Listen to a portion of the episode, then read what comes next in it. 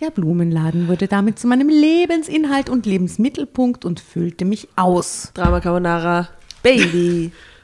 Der Blumenladen füllte sie aus. Sie ist ausgefüllt. Drama. Carbonara. Willkommen bei Drama Carbonara. Tatjana, Asta und Nora begrüßen euch. Guten Abend. Servus, grüß euch. Hallo. Und wir haben heute einen Gast eingeladen, der eines auf keinen Fall ist, langweilig. Wer diese Biografie als Vorbereitung für einen Podcast liest, Ist denkt sich, eingeschüchtert. Ne- Nein, gar nicht eingeschüchtert. Äh, Sehr interessiert daran, wie viele Wendungen man in einem Leben nehmen kann und warum man gern so kreuz und quer durch äh, alle intellektuellen Felder fitscht, sage ich als Tirolerin. Wir begrüßen Martin Balluch an unserem Tisch. Herzlich Hallo. willkommen. Hallo, Hi. hallo. Servus. Eh, extrem toll, dass du die auf so ein ähm, Experiment mit uns einlässt und so eine blöde Geschichte aus einem blöden Heft lesen wirst.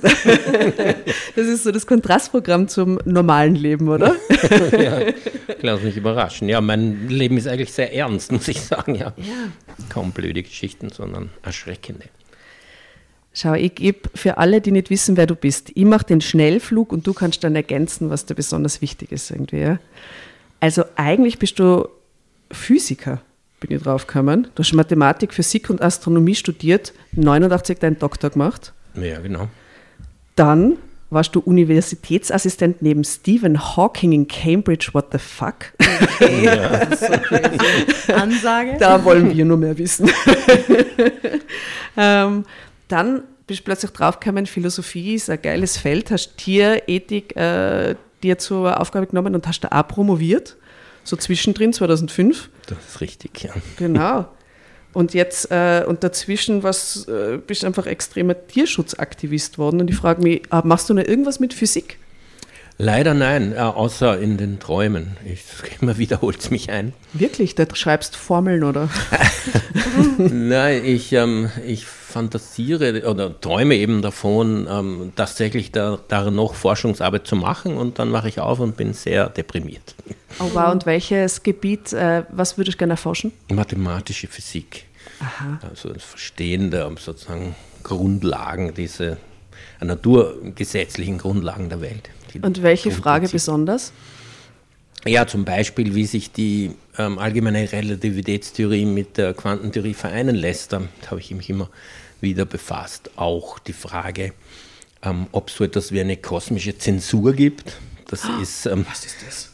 Das ist die Frage, ob ähm, Ereignisse, sozusagen normale und aus den Naturgesetzen sich ergebende Ereignisse im Universum dazu führen können, dass es unberechenbar wird das Universum oder relevant große Teile davon.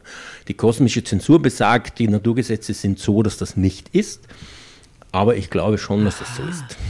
Also Entgleisung quasi in irgendeiner Stelle. Äh, ja, ähm, es, es gibt 14, damals, vielleicht ist es heute anders, 14 ähm, kosmische Zensurtheoreme, die aber alle solche Voraussetzungen haben, dass die reale Welt anders ist.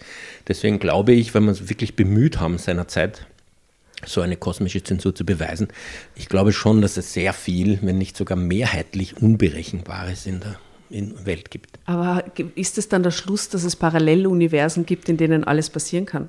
Nein, diesen Schluss würde ich nicht ziehen. Also mir diese Paralleluniversen-These dann nie besonders gefallen.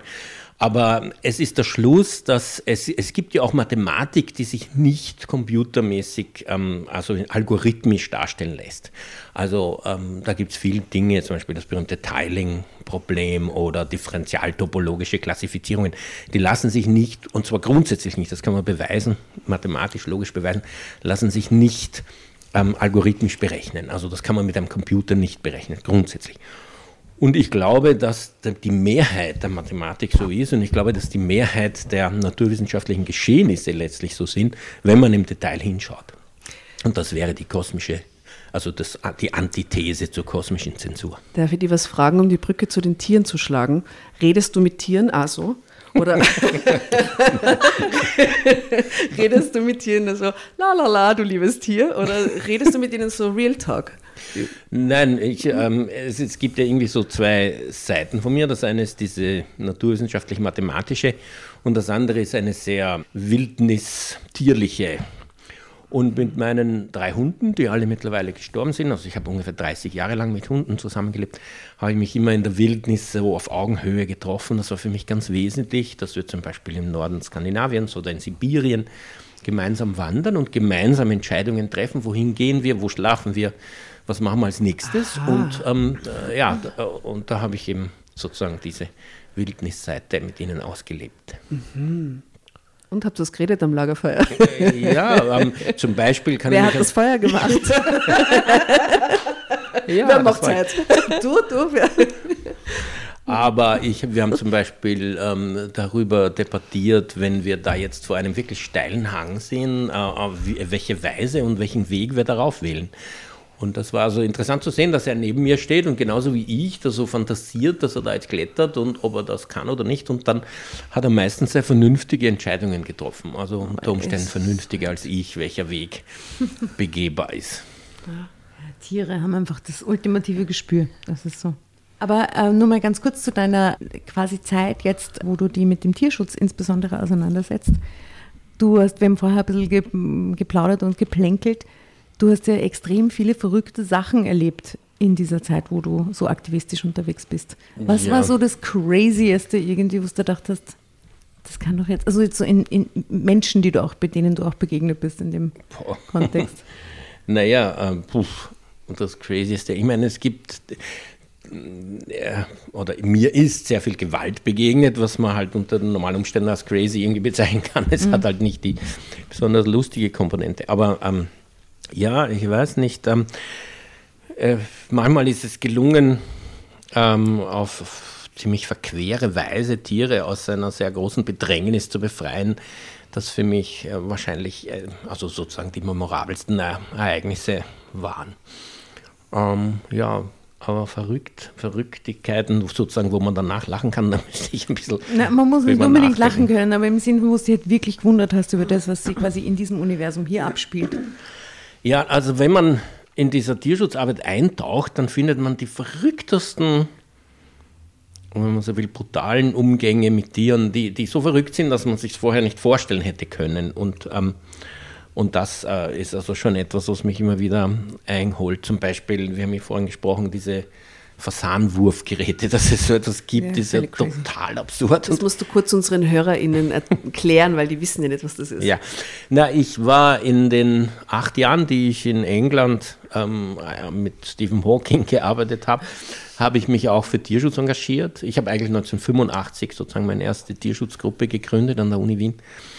Und, ähm, und in England ähm, ist der Adel vorherrschend und da, die haben so ein paar total verrückte ähm, Lebensweisen, die sie eben weiter praktizieren. Dazu gehört zum Beispiel der Glorious 12th, der 12.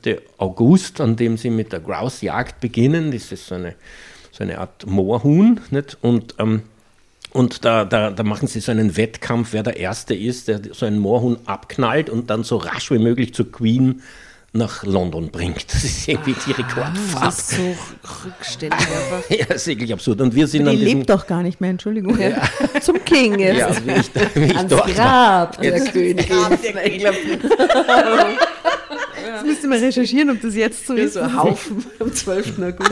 Es ist so rückständig, es ist so erschütternd. Ja, ja. Und an diesem 12. August haben wir halt immer große ähm, Jagdsabotagen gemacht. Wir sind hingerannt und haben also die ähm, sabotiert und gestört und behindert. Und lustigerweise bin ich da mal auf so eine österreichische Jagdgesellschaft gestoßen, die also mitten in den, in den North, Yorkshire Moors in nahe Skipton, weiß ich noch genau, sind sie dort gestanden und haben also dort Rebhühner abgeknallt und ich habe sie plötzlich im österreichischen Dialekt angeredet und gesagt, das wird heute nicht stattfinden. Und ähm, ja, war halt. Wie war da die Reaktion? ja. Doch. ja, gerne. Wir gehen nach Hause. Wiedersehen. Danke. Nein, es waren jedenfalls sehr, sehr, sehr, sehr in, intensive Zusammenstöße, muss man sagen. Das Lustige ist ja, dass die Polizei nicht besonders gern äh, durch diese Moore rennt und wenn man dann Und, und, wenn man so fit war wie ich damals, leider könnte ich heute nicht mehr mithalten, aber wenn man so fit war wie damals, konnte ich mir also ganz sicher sein, dass ich jederzeit der Polizei in alle Himmelsrichtungen davonlaufen kann. Und insofern konnte ich mich immer vor die Gewehre stellen, ist die Polizei gekommen und bin ich eine kleine Runde gelaufen oder zu wem anderen. Und so konnte ich den ganzen Tag über solche Abschüsse verhindern. Aber jetzt waren wir bei den Fasanen kurz, also hm. ähm, zu, zur Jagdpraxis des Adels, auch in Österreich ähm, gehört das Abschießen von Fasanen, die im 14. Jahrhundert na, nach Europa gebracht wurden. Die sind ja gar keine autochthonen Tiere, sondern die sind extra gezüchtet. Man nennt die ganze Art den Jagdfasan, weil sie halt schlecht fliegen können und lange bunte Federn haben die männlichen, und dann ähm, sind sie halt für den Abschuss prädestiniert für Leute, die plötzlich normal zu schießen. Und, ähm, und diese Fasanjagd besteht in erster Linie darin, dass man die züchtet, in England also durchaus auch in legebatterieartigen Käfigen, dass man die in großen Lastwegen in ähm, dieses Schieß, ins Schießrevier bringt und dann in die Luft wirft, weil diese Tiere ja immer im Käfig gesessen sind, können sie nicht gescheit fliegen. Und dafür gibt es diese Schleudermaschinen. 40 Millionen, heutzutage noch 40 Millionen Fasane werden in England jedes Jahr zur Jagdsaison im Herbst in die Höhe geworfen, wenn sie nicht fliegen wollen und eben auch mit solchen Schleudermaschinen, die man im Internet findet, die man in Katalogen findet, die man auf Jagdmessen Was? findet. So was kann man ganz normal kaufen. Ja, da, da, setzt man den Versand drauf, spannt diese Maschine. Ein Katapult quasi. Wie ein Katapult, genau, so ein mittelalterliches Katapult, ja. wahrscheinlich ist es entsprechend mhm. alt und lässt das also los und das schmeißt dieses Tier in die Luft, weil man weitgerecht ist es nur, wenn man so einen Fasan im Flug erschießt, das gehört irgendwie dazu. Ähm, ich habe übrigens solche Jagden in Österreich auch erlebt, halt ähm, ohne jetzt diese Schleudermaschine, aber mit ähm, gezüchteten Fasanen, beim Mensdorf Pui zum Beispiel. Ähm, da zahlt man 12.000 Euro für so einen Jagdtag. Und der ähm, bringt einen, also der, der bringt einen dann ähm, Vormittag dort in dieses Jagdrevier, dann fahrt also ähm, äh, der Lastwagen mit den Fasanen vor. Ich rede jetzt von damals, wie das noch passiert ist. Wir haben jetzt eine intensive Kampagne dagegen gemacht und ich hoffe, es ist heute zumindest eingeschränkter der Fall oder nur noch in Ungarn. Und ähm, ja, und dann werden diese Fasane sozusagen hinaufgetrieben und abgeknallt. Und dann kommt ein Lastwagen und dann werden so Tische mitten ins Feld gestellt mit weißen ähm, Tischdecken und dann kommen die Butler mit den Handschuhen Was? und dann gibt es ein Lachsfrühstück. Auf, ja? Dann mhm. gibt es ein Lachsfrühstück und dann essen die das und Schön. dann stehen die wieder da und die schießen so. und denen kommt ein zweiter Trieb, wie das heißt, und dann werfen sie wieder Fasane in die Luft. Und dazu muss man sagen, dass hinter jedem dieser zahlenden Jagdgäste steht ein Butler mit weißen Handschuhen, der das Gewehr übernimmt und lädt, während er mit dem anderen Gewehr schießt. Hat also jeder Jäger zwei Gewehre und da steht also immer da hinten und reicht ihm das Gewehr, um den nächsten Fasan abzuknallen. Und es werden garantiert 400 Fasane. Für die 12.000 Euro werden einem garantiert, dass man selber 400 Fasane pro Person. kann pro Person.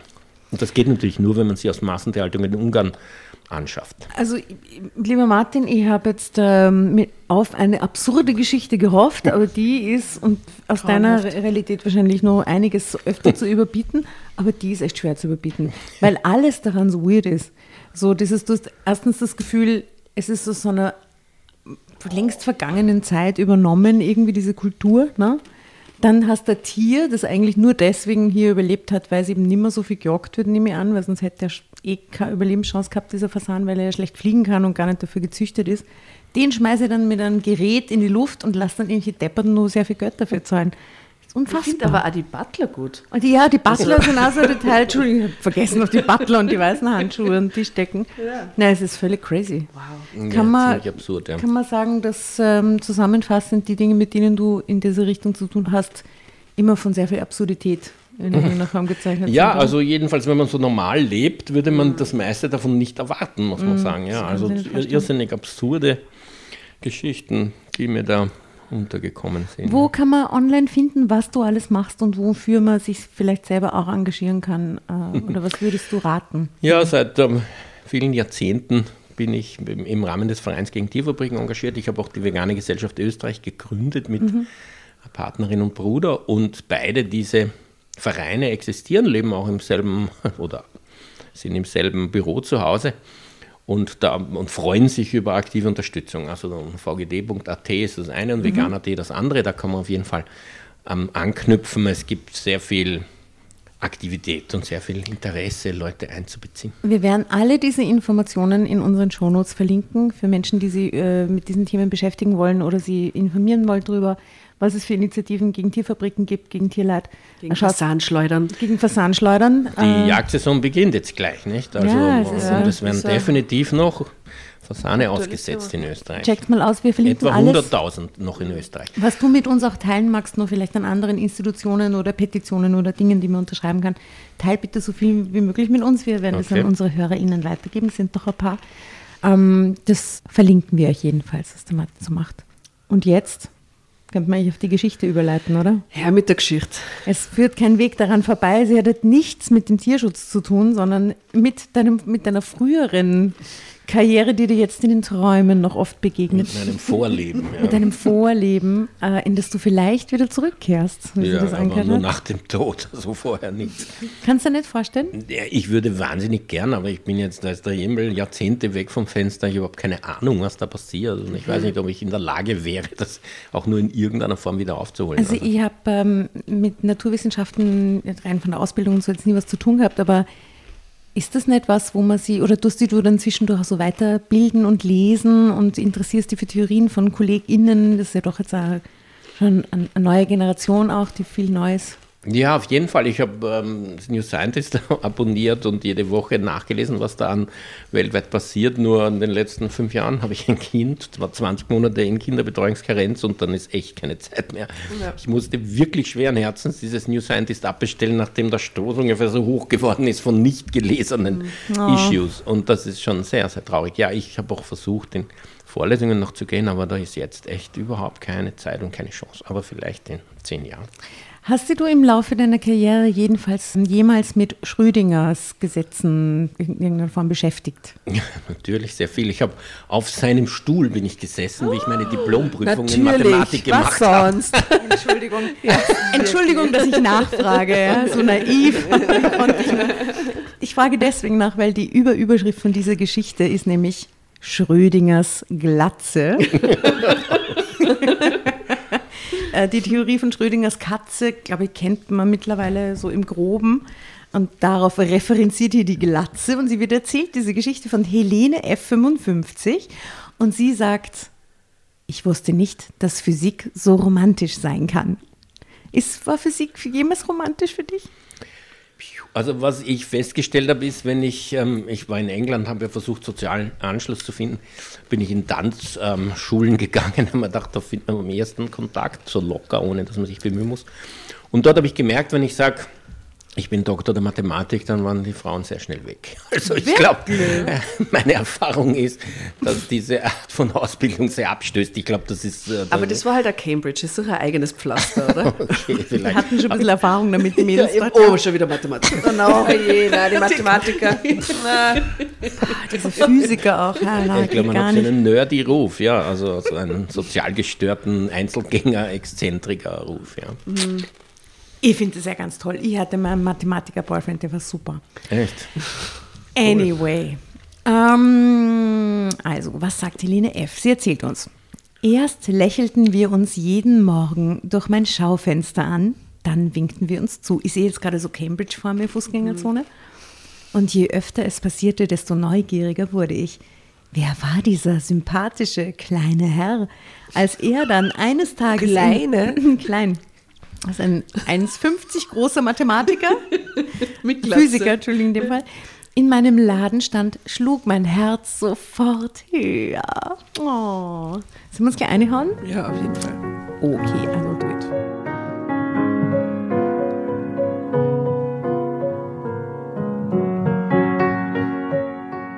Ich habe vor einigen Jahren ein kleines Blumengeschäft in Cambridge übernommen. Ich war lange Bürokraft in einer Eisenwarenhandlung, von denen es heutzutage ja nicht mehr so viele gibt. Als mein Chef in Rente ging und keinen Nachfolger fand, war ich zunächst arbeitslos. Das bekam meine Nachbarin mit. Agatha, nenne ich sie jetzt, ja. Ähm, eine ältere Dame, die in der Nähe einen kleinen Blumenladen betrieb. Sie fragte mich sofort, ob ich nicht mal bei ihr ein bisschen aushelfen könnte. Das Angebot nahm ich mit Freuden an. Punkt, Punkt, Punkt. Und ich darf euch kurz die Helene vorstellen. Hier ist ein Foto von ihr, wo sie so. Mhm. Schon aus wie die Jasne. Oder? Das in den 55, 50-jährige Jasna. Ja, genau. Also ist es auf jeden Fall eine, eine, eine sehr gute, äh, durchtrainierte mhm. Frau im Sommerkleid mit einer Blume in der Hand. Das kann schon die Jasna sein. Das könnte schon die Jasna sein, gell? äh, genau, das ist sie jedenfalls. Also Zeitsprung. Aus meiner Aushilfstätigkeit wurde bald mehr und die Arbeit machte mir viel Spaß. Ich lernte auch sehr viel bei meiner Chefin. Im Laufe der Zeit musste ich den Laden auch oft alleine schmeißen, weil Agatha aufgrund ihres Alters immer mal wieder kränkelte. Irgendwann machte sie mir das Angebot, den Laden ganz zu übernehmen und das zu besonders günstigen Konditionen. Das ließ ich mir nicht zweimal sagen und sagte zu. Es war auch kein großes Risiko dabei, denn das Blumengeschäft hatte viele Stammkunden, die regelmäßig vorbeikamen. Nun war ich also selbstständig und hatte ein eigenes Geschäft das mir sehr viel Freude bereitete und mir zudem ein ausreichendes Einkommen bescherte. Der einzige Wermutstropfen, ich war allein und sehnte mich nach einem Partner, nach etwas Natürlich. Liebe. Sie macht Karriere, sie hat keinen Mann. Geborgenheit. Yes. Zeitsprung, es sind schon zwei Zeitsprünge, es sind drei Absätze, Absätze auf einer auf Seite. Seite. Ronald und ich hatten uns schon vor, Jahr, vor Jahren getrennt. Unsere kinderlose Ehe war im Laufe der Zeit eingeschlafen. Wir lebten eigentlich nur noch aneinander vorbei und hatten uns nichts mehr zu sagen. Die Trennung zögerten wir noch eine ganze Weile hinaus, aber irgendwann sahen wir eines Tages beide ein, dass es so nicht mehr weitergehen konnte. Und so gingen wir dann getrennter Wege. Es war eine harte Zeit für mich. Ronald fand, ich finde den Namen so geil, Entschuldigung. Ronald, Ronald. fand Ronald, Ronald. Ja, Ronald fand ziemlich schnell eine neue Partnerin. Wie ich von einer Freundin erfuhr. Ich hatte da schon keinerlei Kontakt mehr zu meinem Ex-Mann. Ich allerdings blieb seit unserer Trennung solo. Wo sollte ich auch jemanden kennenlernen? Ich war ja niemand, der sich auf Partnerbörsen herumträgt, aber im realen Leben vielleicht irgendwo. Im Blumengeschäft? oder einen großen Freundeskreis hatte. Der Blumenladen wurde damit, ist tatsächlich wahnsinnig inspiriert von dieser Geschichte, weil alle drei schauen mich an, so, äh, keiner schaut ja, Drama Carbonara, es tut nichts. Okay, ich bemühe mich. Der Blumenladen wurde damit zu meinem Lebensinhalt und Lebensmittelpunkt und füllte mich aus. Drama Carbonara, Baby. Der Blumenladen füllte sie aus. sie ist ausgefüllt.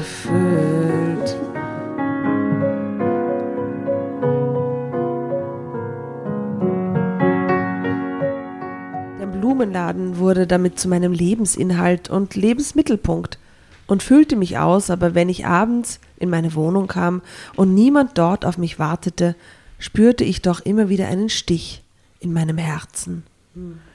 Irgendwann gab ich den Gedanken auf, jemals einen neuen Partner zu finden und fügte mich in mein Schicksal. Ich versuchte mich zu arrangieren, was mir aber nicht immer gelang.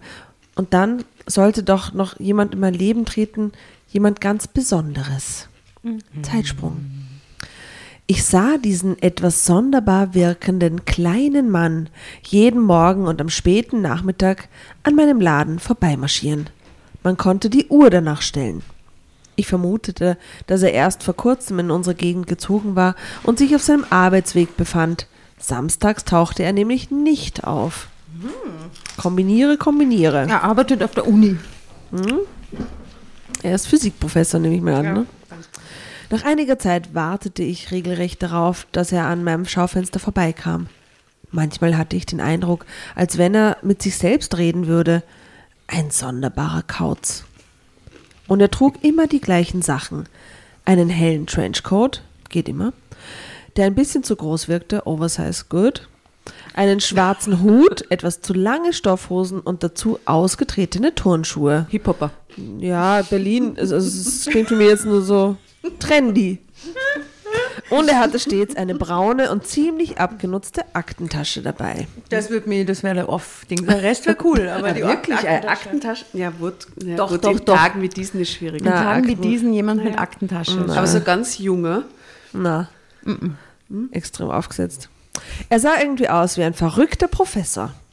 Und so nannte ich ihn dann im Geiste auch den verrückten Pro Professor. Als er an einem der Werktage nicht um die gewohnte Zeit erschien, die er ja normalerweise peinlich einhielt, machte ich mir sofort Sorgen. War er krank? War etwas passiert?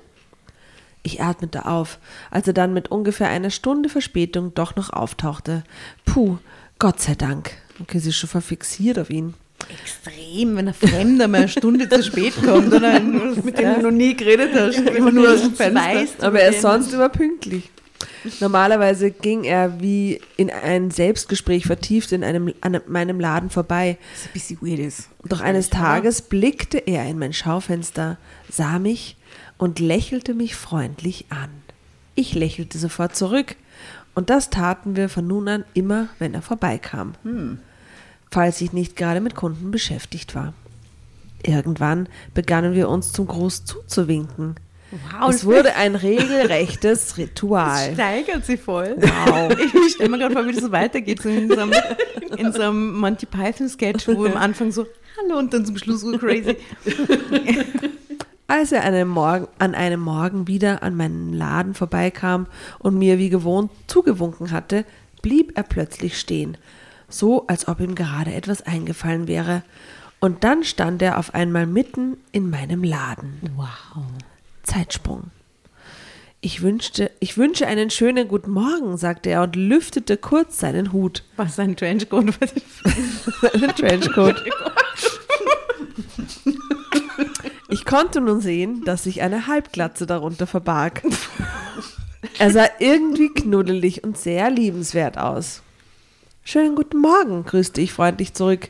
Ein herrlicher Tag, finden Sie nicht auch? Ja, wir werden heute sehr schönes Wetter bekommen, wenn man dem Wetterbericht trauen kann, gab ich zurück. Die 24-Stunden-Prognose erreicht eine Genauigkeit von gut 90 Prozent. Bei einer Voraussage von drei Tagen liegt sie bei ungefähr 75 Prozent, kam es wie aus einer Pistole geschossen zurück. Wie interessant. Hm. Ich staunte. Ich würde es toll finden, das ist eine super Information. Er sah sich um. Ein wunderschönes Blumengeschäft haben Sie. Vielen Dank für das Kompliment, antwortete ich. Wissen Sie, mir fiel gerade ein, dass eine Kollegin von mir heute Geburtstag hat, und ich dachte, es wäre eine nette Geste, ihr vielleicht ein paar Blümchen mitzubringen. Was meinen Sie dazu? Ich halte das für eine großartige Idee, antwortete ich. Da sind Sie hier genau richtig. Das habe ich mir schon gedacht, wo Sie doch Ihr Geschäft immer so schön dekorieren. Nochmals vielen Dank, ich gebe mir Mühe. Also ein Geplänkel. Geplänkel ist so. Das sieht man wirklich. Ich möchte zwar nicht äh, von mir behaupten, dass ich ein großer Blumenkenner wäre, aber ich vermute mal ganz stark, dass sie etwas haben, was meiner Kollegin gefallen könnte. Bestimmt. So, da haben wir ein Foto. So, da haben wir ein Foto. Von ihm auch. Von ihm? Oh. Ich nannte ihn heimlich den verrückten Professor, aber der ist, würde ich sagen, aus wie der Herwig van Star. jenseits der 60. So, äh, attraktiver, wie heißen die? Silber, 70, Silber ja. Ager. Oder wie heißen die? Silberrücken. Ja, okay, jetzt spüre das Gespräch mehr nach dem Sympathischer Foto. Dude. Drama Carbonara.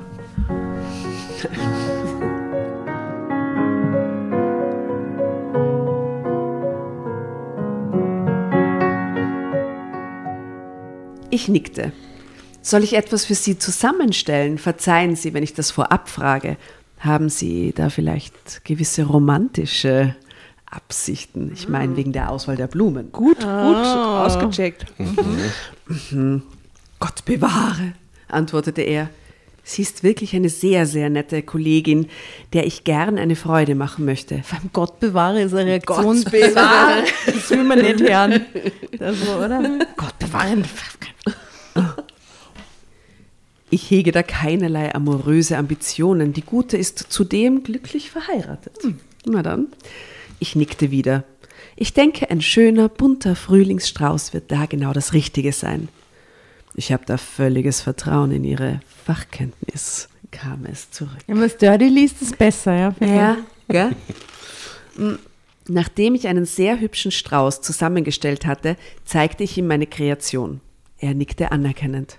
Entweder man hat Talent oder nicht, sagte er, und Sie haben es zweifellos. Meine Kollegin wird begeistert sein. Vielleicht wird sie sogar ihren Mann ersuchen, der ebenfalls zu meinen Kollegen zählt, mich in Zukunft mit seinen komischen Theorien zu verschonen. Unsere Ansichten gehen nämlich mit Verlaub etwas auseinander. Es gab sogar einmal eine Situation, in der quasi die Ohrfeigen in der Luft lagen. Oh, ist dir sowas passiert damals in Cambridge? Hattest du eine Schlägerei mit Hawking? Nein, überhaupt nicht. Ähm, Ich wundere mich ein bisschen über diesen Aspekt. Ähm, nein, also in erster Linie ist man eigentlich allein. Also die meiste Zeit wenn bei der mathematischen oder mathematisch-physikalischen Forschung arbeitet man allein. Und dann tut man halt alle ähm, paar Wochen ähm, die Arbeitsgruppe informieren und die sind meistens, ähm, haben stellen kritische Fragen, haben aber keine großartig untermauerbaren Gegenthesen. Also man ist eher allein. Und ist man im Homeoffice oder wie muss man das Ja, vorstellen? das ist heute. Damals gab es kein Internet. Obwohl ich hatte schon, ja, ein E-Mail gab es schon. Aber ähm, nein, also Homeoffice, ich war immer im, im Büro. Allerdings in Cambridge heißt in einem riesigen gotischen Turm. Ganz weit oben war ich und konnte so die Stadt überblicken und so. Es war schon ein cooler Ort. Wow. Und ist dir mal passiert, wie man es aus so Filmen kennt, du hast so auf einer Tafel irgendwie ganz lange Formeln und äh, Notizen und dann hat jemand das gelöscht oder, oder gelöst oder gelöst am nächsten Tag du kamst und da stand die Lösung. Nein, das lösen nicht. Aber was tatsächlich passiert, ist erstens, dass man mitten so geht und ganz was anderes denkt und dann plötzlich kommt einem ein ganz ähm, toller Einfall und man muss unbedingt immer und überall Schreibzeug haben, um das sofort aufzuschreiben. Und manchmal ähm, ist mir passiert, dass ich wirklich in der Nacht aufwache und ich habe die Lösung für ein Problem, wo ich gar nicht bewusst drüber nachgedacht habe. Wow. Also äh, Das mit dem Träumen, you see. Wow, das okay. ist ganz, ja, also das ist schon so, ja, dass offensichtlich das Hirn die ganze Zeit, insbesondere in der Nacht, diese Probleme bearbeitet. Und was hast du dann gemacht? Du hast einen Kugelschreiber Sofort aufgeschrieben, ja, und dann gehabt. so aufgeregt gewesen, dass man noch unbedingt sofort ins Büro gehen muss und das einmal durchrechnen und sich anschauen. Also ich weiß nicht, ob meine Vorstellung, ob ihr eine Vorstellung habt, was mathematische Forschung ist, weil man setzt ja nicht hin und, und macht irgendeine lustige Rechnung, kommt 34 raus und freut sich. Entschuldigung, so, so habe ich mir das auch. Naja. Geil. Sondern man, ja, man entwickelt Ich habe schon ein paar Hollywood-Filme gesehen, ich weiß, wie das läuft. Man, man entdeckt, würde ich eigentlich sagen, sogar mathematische Objekte und man muss feststellen, ob das, was man da jetzt glaubt, entdeckt zu haben, ob das wirklich existiert, indem man einen Existenzbeweis führt, einen Konsistenzbeweis führt und sich anschaut, ob diese Definition, ob das wirklich passt. Und, äh, und, und ich meine, das Erstaunliche ist, ähm, das Erstaunliche an der Mathematik ist, dass wenn man eine Lösung findet, dann merkt man plötzlich sofort, das ist eine. Das ist so eine Harmonie, Harmonie die einen da packt ähm, und die das alles total vereinfacht, was man vorher so für so kompliziert gehalten hat. Also es ist eine unheimliche Ästhetik in der Mathematik. Ich hänge an deinen Lippen, ich finde das fantastisch. Zurück zu dieser wahnsinnig aufregenden Geschichte. Wenigstens sind wir nicht langweilig, okay? Ja, aber das ist das Motto aber des Die Geschichte Tatjana ist, ich habe schon, also ich muss sagen, ich, ich bin nicht diejenige, die sie recherchiert hat, die Tatjana hat Ich habe sie recherchiert. schon weil, noch was passieren, oder? ja, weil es, es kommt nur der Herr Zeilinger in der Geschichte vor Echt? und den würde ich so gern einladen, weil ich den... Was? Er ist jetzt Ja, Nobelpreisträger. ich weiß. Stell dir vor, ein Nobelpreisträger hier bei so einem Schaß mit einer Geschichte, wo er selber vorkommt. Ich habe mir gedacht, das wäre fantastisch. Also die Geschichte ist nicht toll, aber sie passt auch heute sehr gut. Er ist auf Schrödingers Stuhl gesessen. Ja, ja, Entschuldigung, Also mehr- mehr Tatjana, geht dass ich nicht. diese Wahl. Aber äh, Zeilinger, oder? Anton Zeilinger haben wir gesagt, der, das Problem an ihm ist, dass er irrsinnig ähm, christlich-katholisch ist. Und zwar so sehr, dass ich mir vorstelle, dass ihm gewisse Dinge ähm, nicht bereden würde oder bereden kann. Geschichte. Ja, ja, da muss man, glaube ich, aufpassen. Also ich habe ihn einmal gefragt, ähm, diese Reduktion der Wellenfunktion, wie er sich dem annähert. Und da hat er mir tatsächlich gesagt, das ist für ihn Gottes Werk, das hinterfragt er nicht. Und da bin ich echt aus den Schuhen gekippt. interessant. Man dachte, wie kann ein Physiker sowas sagen? das Das aus? das Gegenteil. Ja. Ja. Aber es gibt mehr so religiöse Physiker, habe ich Äh, Ich hoffe nicht, oder? aber.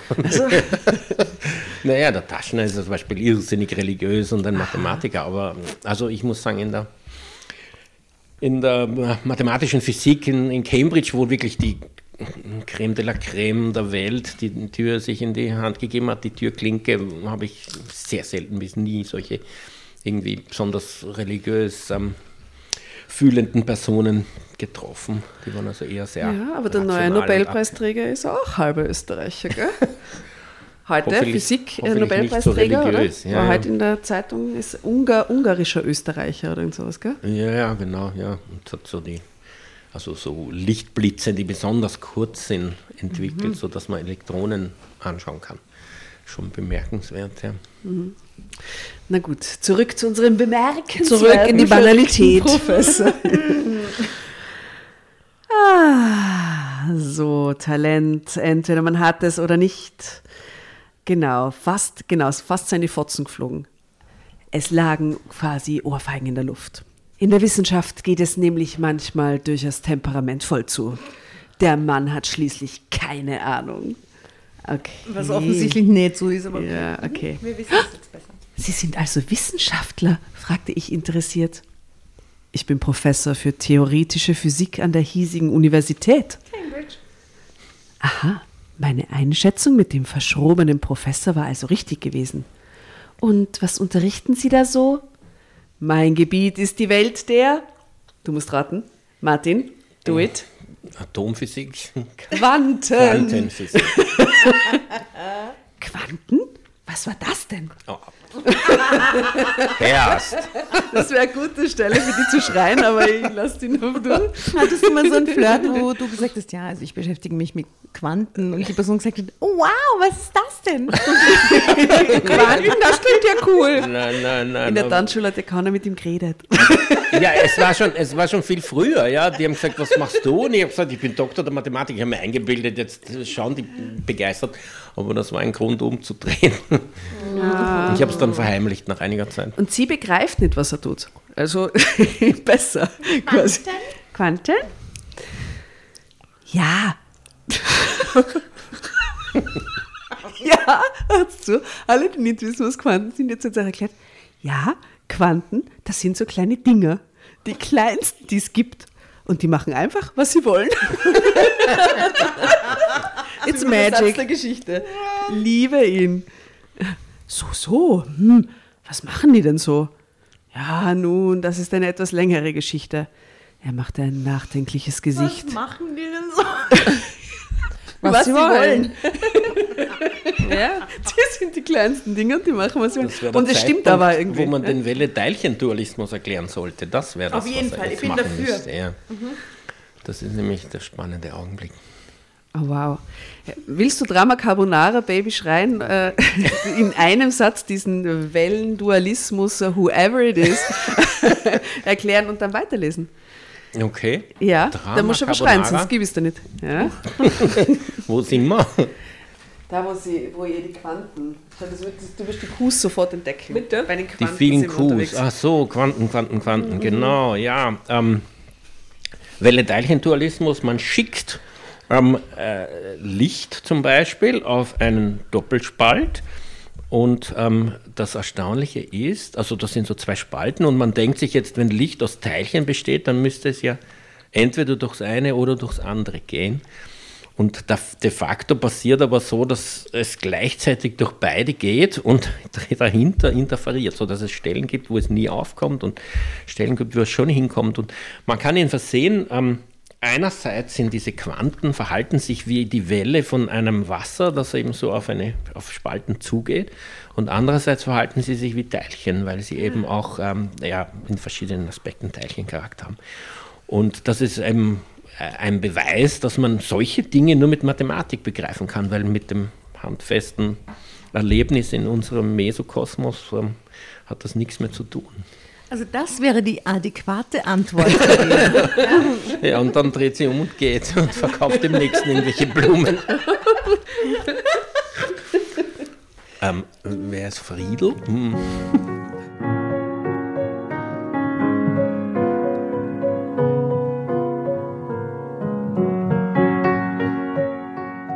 Friedel hieß er. Hm. Es ist eine wirklich magische Welt, in der diese Quanten herumtollen. Und das stimmt. ähm, sehr gerne. Vielleicht haben Sie ja Lust, sofern es Ihre Zeit erlaubt, mit mir einmal einen Kaffee zu trinken. Und dann will er von den magischen Quanten erzählen. Sehr gerne, gab ich sofort zurück. Das interessierte mich wirklich, ganz ehrlich. Und ich fand ihn einfach süß. er streckte mir seine Hand entgegen. Schröder, sehr erfreut. Endlich darf ich ihre Bekanntschaft machen. Er ergriff, ich ergriff seine Hand, stellte mich ebenfalls vor und wir verabredeten uns für den nächsten Sonntag in dem kleinen Café bei mir um die Ecke. Die haben dort nämlich wirklich einen hervorragenden Kuchen. Mhm. Ja, da muss man hingehen. Ja. Die Quanten, auf eine Quantenschnitte. Der sogar vegan ist. Mhm. Friedel hieß er Friedel Schröder oder genauer gesagt Professor Dr. Natürlich, Friedel ja. Schröder. Und er, er hatte etwas total Knuffiges an sich. Mit großem Interesse hörte ich mir an, was er über die magische Welt der kleinsten Teilchen zu erzählen hatte. Teilchen, die kannte ich eigentlich nur vom Bäcker. Aber jetzt erfuhr ich, dass sich auch hochgebildete Physiker mit diesen beschäftigen. Allerdings ganz ohne Rosinen und Zuckerguss. Also the, the sense of humor kills me, kills me. Die Quantenphysik beschäftigt sich mit dem Verhalten der aller, aller kleinsten Teilchen, die man also nicht mehr teilen kann und aus denen alles besteht. Das Universum, Sterne, wir, ihre Blumen, einfach alles. Und auch dieses leckere Stück Kuchen hier. Aber das ganz Besondere daran ist, dass in dieser winzigen Welt völlig andere Gesetze herrschen. Aha, sagte ich. Friedel fuhr fort, diese Elementarteilchen können verschiedene Zustände annehmen. Manchmal sind sie Teilchen und manchmal Wellen. Das sieht so aus, wie als wenn man einen Stein in ein ruhiges Gewässer wirft. Oder aber auch wie ein festes Teilchen, als ob als kleines Pünktchen es durch die Luft fliegt. Beim Elektron, das um den Atomkern saust, ist das zum Beispiel so. Ist es so? Nein, weil, ich, weil, das Elektron wird ja durch den Atomkern elektrisch angezogen. Und wenn ich jetzt einfach die Maxwell-Gleichungen, die also diese elektrische Anziehung beschreiben, wenn ich das berechnen würde, dann würde es in 0, nix hineinspiralen. Das heißt, den Atomkern kann man nicht mit zwei Teilchen beschreiben, sondern da braucht man schon einen Wellencharakter, sonst geht es nicht. Und das macht die Schrödinger-Gleichung. Das wäre ah. nämlich die Gleichung, die zum ersten Mal es geschafft hat, so das Verhältnis von Elektron zu Atomkern zu beschreiben. Also er ist theoretisch inhaltlich am richtigen, oder die Autorin ist theoretisch am richtigen Weg. Ja, es gibt Richtung vieles Schrö drin, was... Richtung Schrödinger zumindest. Richtung Schrödinger-Gleichung, ja. Ähm, und das Herumsausen, das machen die so, wie sie Lust haben? Naja, ganz so einfach ist es nicht. Wenn man sich eines dieser Elementarteilchen anschaut, sprich zum Beispiel die Position oder die Geschwindigkeit messen will, entscheidet es sich erst, ob es eine Welle oder ein Pünktchen ist. Und zwar genau in diesem Moment. Verrückt, nicht? Und ist das so? Ja, außer dass man nicht sagen kann, es entscheidet sich. Aber de facto gibt es ähm, gibt es die Heisenbergsche Unschärfe. Und da gibt es auch einen Nobelpreisträger aus Österreich, den Wolfgang Pauli, der leider schon sehr früh wahrscheinlich am Bauchspeicheldrückenkrebs verstorben ist, jedenfalls an einem Krebs. Und der hat einen Nobelpreis gekriegt, ähm, in den 40ern, glaube ich. Und der hat also das Pauli-Ausschließungsprinzip und ganz tolle ähm, äh, Ideen über Antimaterie entwickelt. Also eigentlich sozusagen belegt, dass es tatsächlich sowas wie Antimaterie geben muss. Aus den mathematischen Gleichungen ist das herausgekommen, wie wenn x gleich 1, kann plus 1 und minus 1 die Lösung haben. Man hat aber minus 1 nicht ernst genommen, weil gesagt, was soll Antimaterie sein? Aber wenn man es ernst nimmt, dann findet man ähm, tatsächlich sozusagen eine neue Welt, die aus Antimaterie besteht. Starknet zum Beispiel. also wie Starknet fürs Internet, ist es so? ja, nur ich, ich, war, ich war eine Zeit lang, also nur ein paar Wochen in CERN, in diesem Kernforschungszentrum. Äh, und dort haben wir Anti-Wasserstoff produziert. Also wirklich ähm, Wasserstoff aus Antimaterie mit Proton und äh, Antiproton und Antielektron. Und dass das wirklich geht, ist schon beeindruckend. Und man könnte letztlich eine Anti-Welt machen, so wie sie hier ausschaut. Eine Anti-Welt? Wie? Aber könnten wir die erfassen, die Anti-Welt? Ja, ja, die ist ähnlich wie wir. Nur wenn die Anti-Welt mit der Welt zusammentrifft, dann es ist alles weg. explodieren sich und verschwinden, ja. Beide. Leute. Wow. vielleicht ist das die Lösung für alles. Okay. Wie, frage ich. Man muss sie nur anschauen und dann verwandeln sie sich. Stimmt. Ich schüttelte mit dem Kopf. Friedel lachte. Es geht aber noch weiter und das hat mit dem Spitznamen zu tun, den man mir gegeben hat. Die Studenten und meine Kollegen denken, dass ich den nicht kennen würde. Haha. Der hat mit meinem Aussehen zu tun und er fuhr sich mit der Hand über seinen kahlen Kopf und mit meinem Nachnamen. Wie nennt man sie denn, wollte ich natürlich wissen. Er lachte. Schrödingers Glatze. Ah, das ist ein Spitzname. Aber Sie heißen doch Schröder. Nun ja, es gab ja diesen berühmten, Klammer, österreichischen Physiker, der hieß eben Schrödinger, Erwin Schrödinger, um genau zu sein. Bin da ja nah dran mit Schröder, nicht? Und vom Schrödinger stammt ein ganz berühmtes Gedankenexperiment, nämlich Schrödingers Katze. Schon mal gehört davon? Ich schüttel mit dem Kopf. Also, das geht so. Oh je. Naja. Du kannst es gleich widerlegen. Schrödinger stellte sich eine Katze vor, die sich in einem verschlossenen Karton befindet. In dem Karton befindet sich außerdem eine kleine Maschine, die zufallsgesteuert ein Gift freisetzt. Um Gottes Willen, die arme Katze. Der Professor lachte. Also, niemand weiß, ob und wann das Gift die Katze umbringt. Der Karton ist ja verschlossen. Die Frage ist nun, lebt die Katze oder ist sie tot? Ich überlegte, hm, tot? Sie sind nah dran, kam es zurück. Die Antwort ist nämlich, die Katze ist beides, tot und lebendig gleichzeitig. Was? Das ist nicht auf unsere Erfahrungswelt übertragbar, sondern nur eine Verdeutlichung, was in der Welt der kleinsten Teilchen passiert. Die machen nämlich, was sie wollen. Die Katze befindet sich in einem gleichzeitig Zustand, der sich erst für eine von beiden Möglichkeiten entscheidet, also tot oder lebendig, wenn man den Karton öffnet. Okay, und kannst du jetzt die, die, die Realität uns kurz schildern von diesem Ex Gedankenexperiment? Das ist ja genau das, wo, man mit, wo ich mit dem Herrn Zeilinger eben zusammengekracht bin. Weil das, was er meint mit Karton öffnen, ist die Reduktion der Wellenfunktion. Vorher ist es eben weder Teilchen noch Welle, sondern so eine, eine Mischform, wie er richtig sagt. Und dann äh, sagt er, durch das Öffnen des Kartons oder das Hineinschauen reduziert sich die Wellenfunktion auf die mesokosmische Welt, also auf diese realen Objekte, wie wir sie jetzt haben, ohne so eine virtuelle Überlagerung. Und ähm, das äh, Zeilinger selber hat ähm, dafür auch den Nobelpreis bekommen, dass er sehr, sehr große Makroobjekte in einem solchen überlagerten Zustand gehalten hat. Ich glaube, das sind also weil ich ja nicht mehr das studiere oder damit arbeite, das waren so Riesenmoleküle oder zumindest ja sehr schwere Atome oder auch ziemlich große Moleküle, die eigentlich ähm, sozusagen real sind, die man auch anschauen kann, die eine Größe haben, wo man sie sieht, die aber trotzdem ähm, in diesem überlagerten Quantenzustand waren. Dass Und, sie beides sind. Dass sie beides sind, genau. Und da deswegen die Frage eben von mir, ja, wie beschreibt er physikalisch dieses Phänomen, dass das plötzlich zu einem ganz anderen Objekt wird, nämlich zu einem sozusagen realen ähm, in unserer Welt. Und da hat er eben gemeint, das überlasst er Gott. Aber ähm, okay. das Problem ist, ich finde, man kann das nicht Gott überlassen, sondern man braucht einen physikalischen oder mathematischen Mechanismus, der diese Reduktion macht. Und da kann ich mir auch vieles darunter vorstellen. Aber jedenfalls behaupte ich, dass eine Katze so groß ist, dass die Störungen in ihrer Umgebung so groß sind, dass diese Reduktion längst stattfindet, bevor jemand reinschaut. Insofern mag ich dieses Beispiel nicht, weil der behauptet, quasi durch das Öffnen des Kartons und das Reinschauen eines Menschen passiert was. Mhm. Aber das Schauen ist ja passiv. Also in Wahrheit das kann das so nicht sein. Ja, es muss schon längst passiert sein. Ja.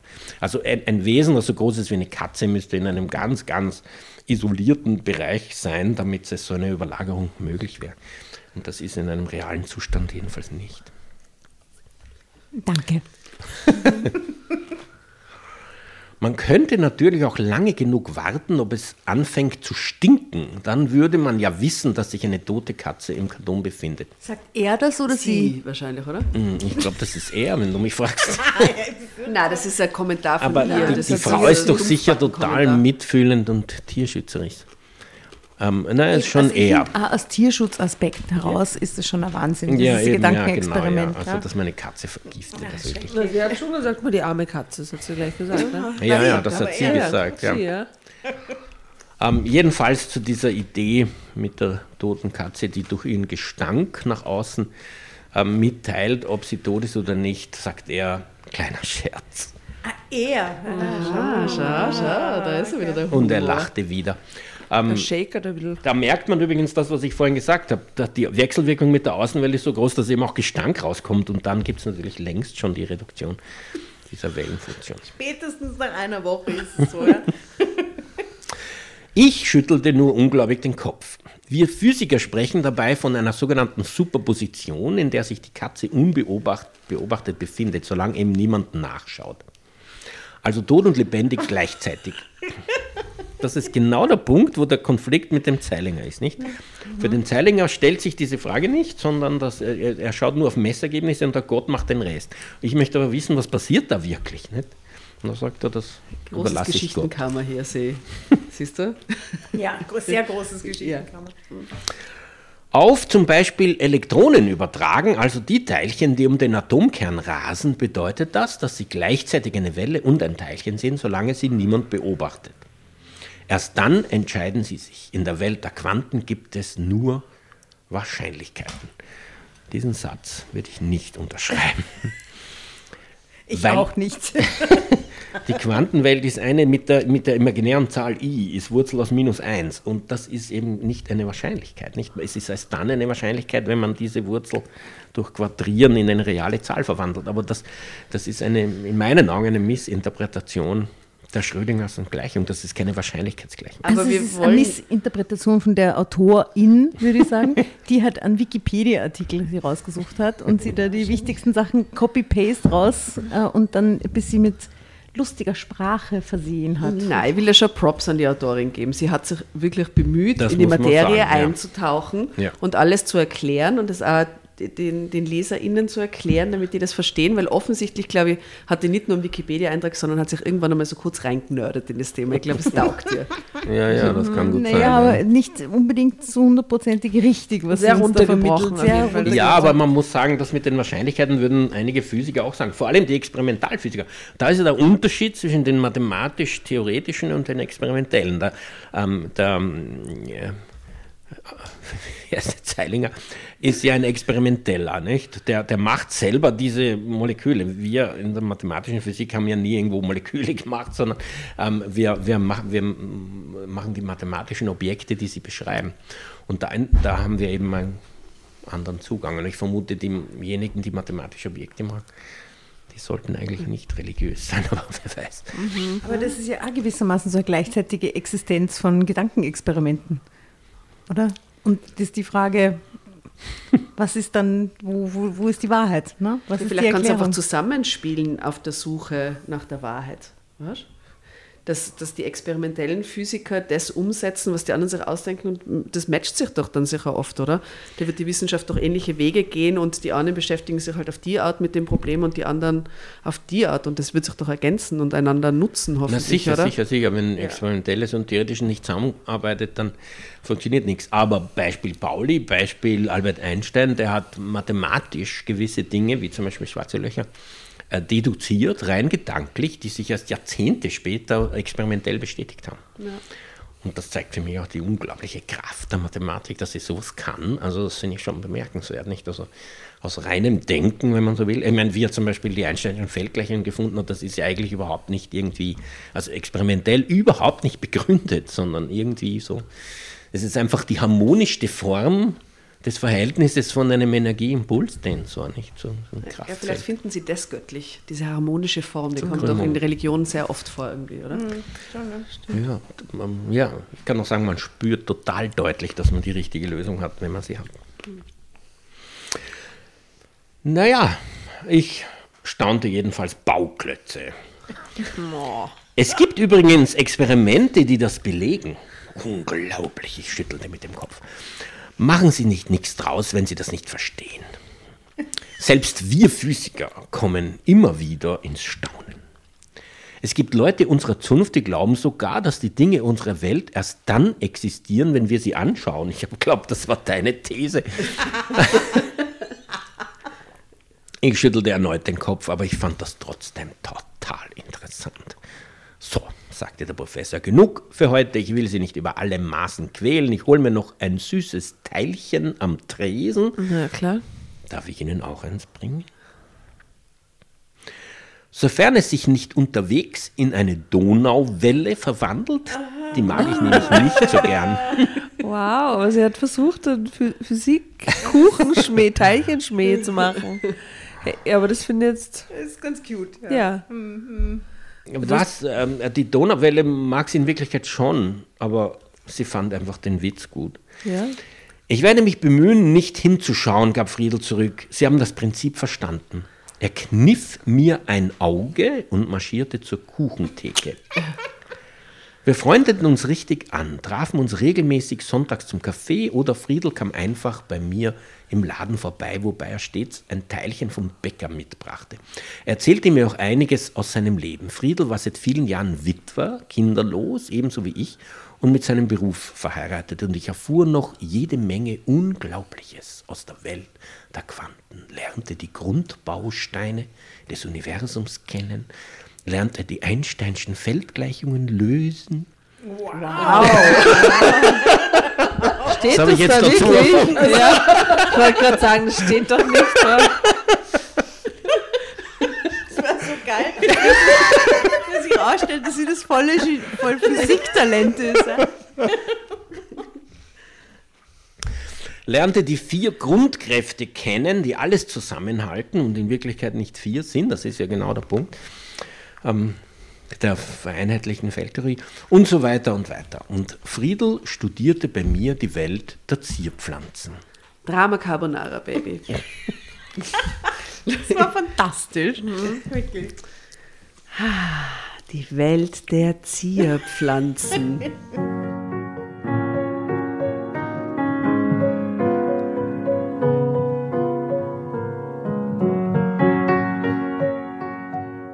Und wie man einen hübschen Blumenstrauß bindet. Zeitsprung.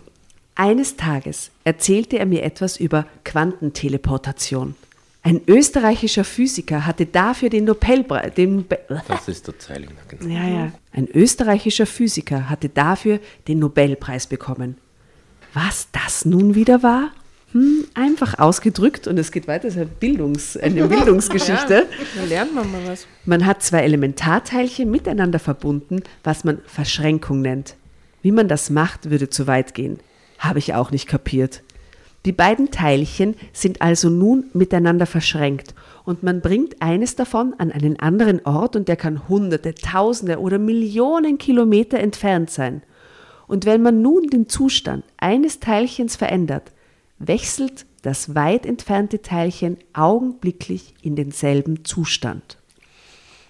Man geht davon aus, dass das in über 10.000-facher Lichtgeschwindigkeit passiert, was eigentlich laut Einstein nicht möglich ist, da nichts schneller im Universum als das Licht sein kann. Martin, möchtest du etwas dazu sagen? was zu Also das ist jetzt ausnahmsweise ein Unsinn.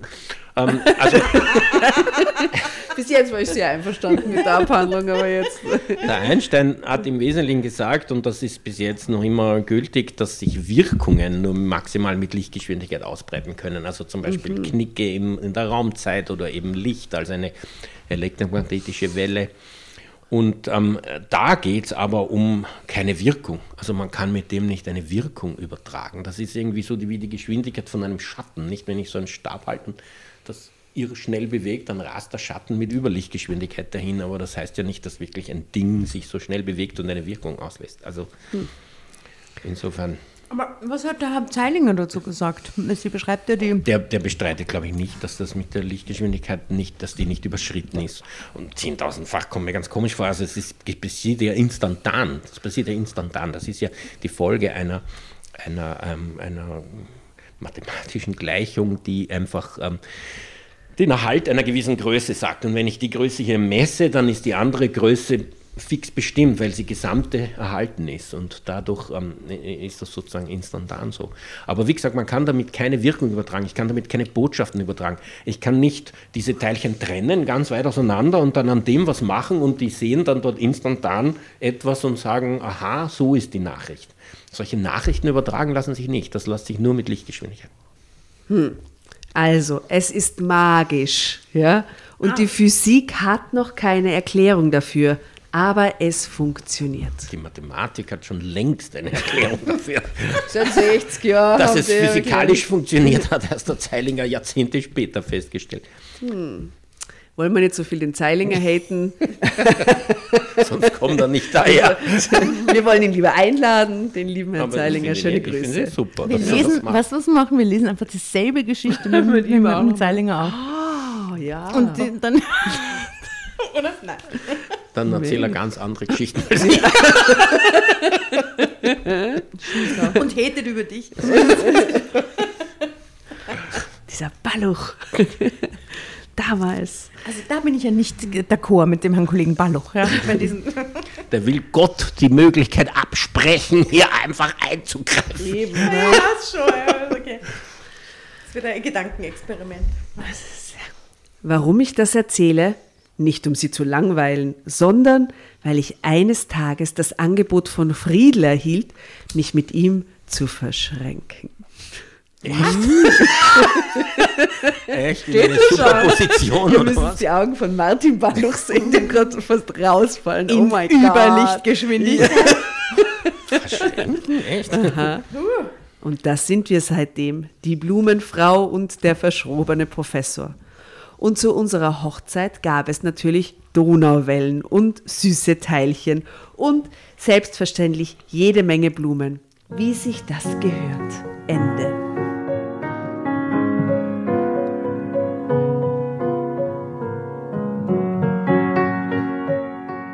Ende? Ja, sind verheiratet, haben sich verschränkt. Die haben sie verschränkt. Das war eine Geschichte, wo jemand vom Blumenladen steht, man plaudert zehn Stunden über Physik und dann heiratet man. Das aber ist die das ist Geschichte. ja Aber sie hat für Die heute Essenz fehlt funktioniert. ja in der Story, oder? Aber für heute hat sie funktioniert. Die Geschichten sind der Auflage für alle, äh, sich darüber witzig zu machen oder was zu erzählen. Und dafür hat sie fantastisch Ja, sie funktioniert. hat fantastisch funktioniert. Aber ich habe jetzt Geschichte. da nur ein bisschen mehr, wie soll ich sagen, Na, also, ein paar, Wellen, ein paar mehr Wellen erwartet. Irgendwas muss er, genau, dass sich das aufbaut langsam, aber dass der eine Verschränkung Na, anbietet, Lichtgeschwindigkeit Wie hat man sich das vorzustellen, wie einen physikalischen. Vortrag? Oder, oder dass er gleichzeitig Schluss macht und nicht Schluss macht oder so. Der- ja, ja. genau. Irgend- Irgendein weiteres Ich Gedanken. meine, man muss ja sagen, bei der Verschränkung oder Superposition kann man das ja mit vielen Teilchen machen. Das muss ja nicht nur zwei sein. Polyamorie. Ah, aber polyamoröse Theorie quasi. Polyverschränkung. Ja, von dem habe ich schon gehört auf Tinder, aber das sagt man nicht so. Ja. Naja, die Quantenphysik macht schon. Der Zeilinger, wie gesagt, hat ja so große Teilchen, die aus vielen kleinen besteht, gemacht, die alle in, in einer Verschränkung sind. Was sagt uns das wieder über den Zeilinger? ei, ei, ei. Ja, das war, danke Tatjana. Gern. Danke, also interessanter Ausflug. Ich habe, ich glaube, mit niemand anderem hätten wir heute so viel gelernt wie mit dir zu dieser Geschichte. Äh, sonst hätten uns die völlig ratlos zurückgelassen. Wir hätten Komplett. alles geglaubt. Ja, genau. Ach, was ist die Conclusio aus der Geschichte? Ja, Eigentlich, äh, man darf äh, nicht in diesen Klischees denken mit, hey, ich bin Mathematiker und nein, ich date dich deswegen nicht oder so. Das wollen wir nicht. Das sind zwei aus völlig unterschiedlichen Welten, die sich eine Chance gegeben haben. Das finde ich Auch. sehr schön. Auch langweilige Menschen paaren sich. verschränken sich. Ja. Jeder Topf findet einen Deckel, wenn man lang genug wartet. Jeder Topf kann Ohne sich... dass man in solche, wie heißen die, Partnerbörsen gehen muss. Mhm. Aber wer weiß, ob diese Moral stimmt, weil ich kann mir vorstellen, Vielleicht dass sollte ich auf mein Tinder-Profil irgendeine Verschränkung. äh, Verschränkungstheorie mal draufhauen und warten, ob sich irgendjemand meldet, der es versteht. Ähm, ja, why not? Naja, wir wünschen den beiden von ganzem Herzen alles Gute für die Zukunft. Absolut. Ja, Ich habe nur mal gedacht, ob die, äh, ob die Nora auch nur Weisheit aus der Geschichte gezogen hat. Also, weißt du, Naturwissenschaften sind bei mir. Ich war sehr still, weil ich sehr untalentiert bin, was Naturwissenschaft angeht. Aber ich finde es natürlich faszinierend und habe dir äh, sehr gespannt zugehört.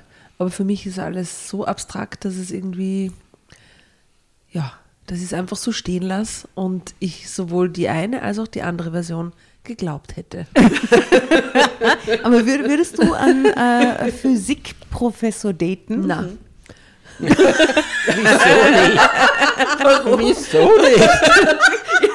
Jetzt sind wir beim Warenproblem. Also, Nora, spuck aus. Warum? Nein, doch, natürlich. Das ist, ähm, Sei nicht so oberflächlich. na, über, bin, ja, bin ja gar nicht.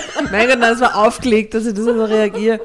Äh, ich war in der Situation tatsächlich noch nie, dass mir jemand, der so, so arges Brainwork in die Richtung betreibt, mir romantisch zugetan wäre und vice versa. Deswegen ist einfach, aber ähm, Intelligenz, Wissen, Bildung, Forschung, all das ist ja spannend und macht ja auch Menschen sehr interessant und auch vielleicht gegebenenfalls hot. Sexy. Ja, durchaus. Also nichts ist langweiliger als jemand, der sich für nichts interessiert. Deswegen, das ist ja Very toll, true. wenn Nerds sind gut. So. Ja. ja, wir mögen Also die Nerds. Nerds, genau. Sehr. So, Kurve gekriegt, oder? Ja, hast du noch geschafft irgendwie. Alles klar. Was Darf ich eine These äußern über Ja, das bitte. Desinteresse an Mathematik? Ja, bitte gern. Aber also, aber geht's ums Daten? Na, das Nein. Bildungssystem ist so schlecht in die Nein, Richtung, geht's oder? nicht. Ich habe Nein?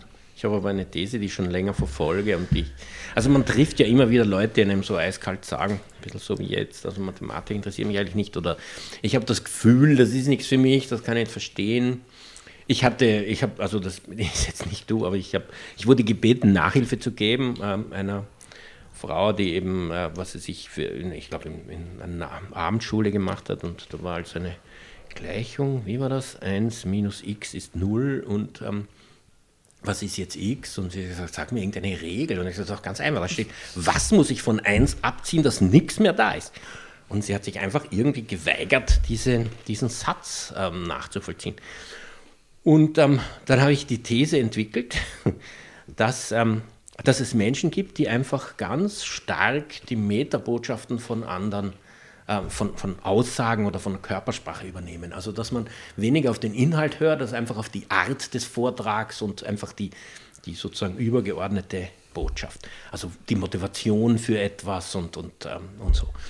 Und die Mathematik zeichnet sich dadurch aus, dass sie einfach keine Metabotschaft hat. Es ist die Abstrahierung. Nicht, wenn ich sage, da habe ich eine Birne und wie viel muss ich essen, damit keine mehr da ist, dann ist das ganz was Konkretes und ich habe lauter so Zusatzbotschaften. Birnen wachsen auf einem Baum, Essen, habe ich jetzt einen Hunger. Während wenn ich 1 minus x ist 0, das hat überhaupt, das ist wie, wie das schwebt im Luftraum, das hat keine Metabotschaft. Und wenn es, wenn es jetzt Menschen gibt, die einfach irrsinnig stark den Wert auf die Metabotschaft legen, dann sind das wahrscheinlich welche, die mit der Mathematik nicht so viel anfangen können. wie glaubst du, sind die im realen Leben drauf, diese Leute? Sehr ähm, erdig und bodenverbunden. ähm, also ich meine, äh, der, der, der mathematische Logiker sieht jemanden zittern, der sagt, aber mir ist nicht kalt. Dann sagt okay, du sagst, dir ist nicht kalt. Der Metabotschaftenmensch sieht den zittern und egal, was der sagt, bringt ihm eine Deckung. Nicht? Also insofern ist die Metabotschaftsperson ähm, mehr realitätsverbunden und, ähm, und, und praktischer. Ah, das heißt, Mathematik hat nichts mit Empathie zu tun. Oder kann man sich reinfühlen in eine X? Ja, es ist eine ganz eine andere Art von Emotion, die da mitschwingt, eben die, die, ähm, die Symmetrie oder die Harmonie oder die Ästhetik dieser mathematischen ähm, Größen, aber ohne Metabotschaft, ähm, ohne emotionale, ohne einen emotionalen Bezug zu der realen Welt. Das heißt ja, es gibt viele Leute, die Mathematiker sind und sehr gut ähm, Instrumente spielen. Stimmt. Es ist halt, glaube ich, dieselbe Region im Gehirn, die diese Talente ausbildet Vielleicht, mit den ja. musischen und mathematischen. Obwohl natürlich bei einem Musikstück sehr viel Metabotschaft mitschwingt, glaube ich. Sehr viel, aber gleichzeitig ist es die pure Mathematik. Na? Die harmonische Schwingung, Die, Harmo- die Harmonien und, und, und das die Notensystem. Überlagerung dieser Wellen. Apropos Musik. Lieber Martin, wir haben eine sehr weirde Spotify-Playlist, die aus nur assoziativen Songs besteht, die zu den Geschichten passen. Manchmal passiert das zwischendrin. Möchtest du uns vielleicht nur ein Lied, egal welches, auf die Playlist hauen, um an dich zu erinnern? Das mit diesem Text zusammen. zusammen Kann, Muss nicht. ja, ich weiß nicht, ich bin ein äh, wahrscheinlich. Ähm, also meine zwei Lebenspole, die Wildnis und die Mathematik, ähm, haben beide nicht so einen direkten Bezug zur Musik, zumindest von meinem Lebenszugang her. Aber ähm, eine, ein, ein, ein Lied, das ähm, in unabhängig von dem Text eine Bedeutung hat, die mir wichtig ist. Ist das so? Das ist fein. Hau Ja. ein Lied auf die Playlist. Ähm, mir fällt jetzt der Konstantin Wecker ein. Mhm. Klar bin ich tapfer, fast ein Held. Das haben wir drauf. Und es ist noch kein Wecker auf der Playlist. Ja, ich wirklich. sagen. Ich möchte zwei Dinge dazu sagen, jetzt noch zum Ende hin. Erstens, ich möchte auf die Playlist hauen Cats, wegen Schrödingers Katze. Äh, Memories vielleicht. Ja? Und, ähm, und dann möchte ich sagen, äh, alles über Martin und seine Aktivitäten und äh, insbesondere die aktuellen, weniger die von damals aus der Physikrichtung, wo wir ein bisschen abgedriftet sind, aber nichtsdestotrotz äh, stehst du jetzt für den Tierschutz und äh, gegen das Tierleid und das werden wir natürlich gerne teilen. Also checkt das bitte unbedingt aus. Und ja, Fotos vom heutigen Abend wie immer auf Insta und auf Facebook.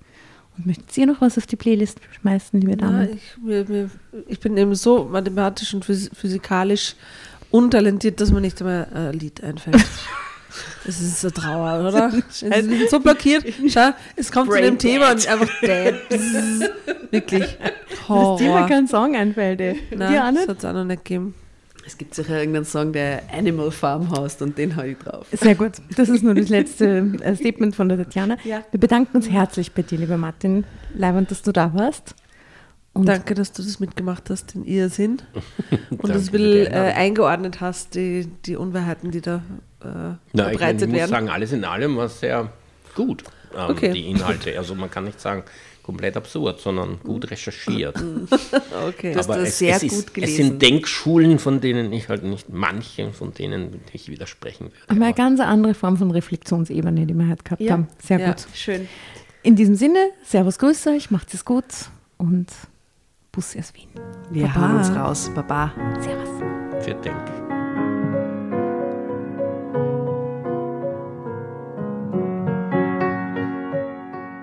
Und bevor ihr euch jetzt verabschiedet, wünschen wir uns noch ein, zwei, drei Dinge von euch. Und zwar erzählt euren Freunden, euren Omas, euren Tanten von uns und folgt uns auf Instagram und Facebook äh, oder schaut vorbei auf www.dramacarbonara.at, um alle dramatischen Wendungen aus erster Hand mitzuerleben. Falls ihr noch nicht dazu gekommen seid, abonniert uns auf Apple Podcasts und Spotify und schreibt uns eine gerne Bewertung. Wir freuen uns darüber wie wahnsinnig und für andere Hörerinnen ist es auch eine tolle Entscheidungshilfe. Und zuletzt, helft uns bei der Recherche. Die Hefte gibt es in jeder Trafik und wir freuen uns über eure Fundstücke in unserem Podcast Drama Carbonara laut und kommentiert vorzulesen. In diesem Sinne, ciao, Bussi, Baba und Viert euch!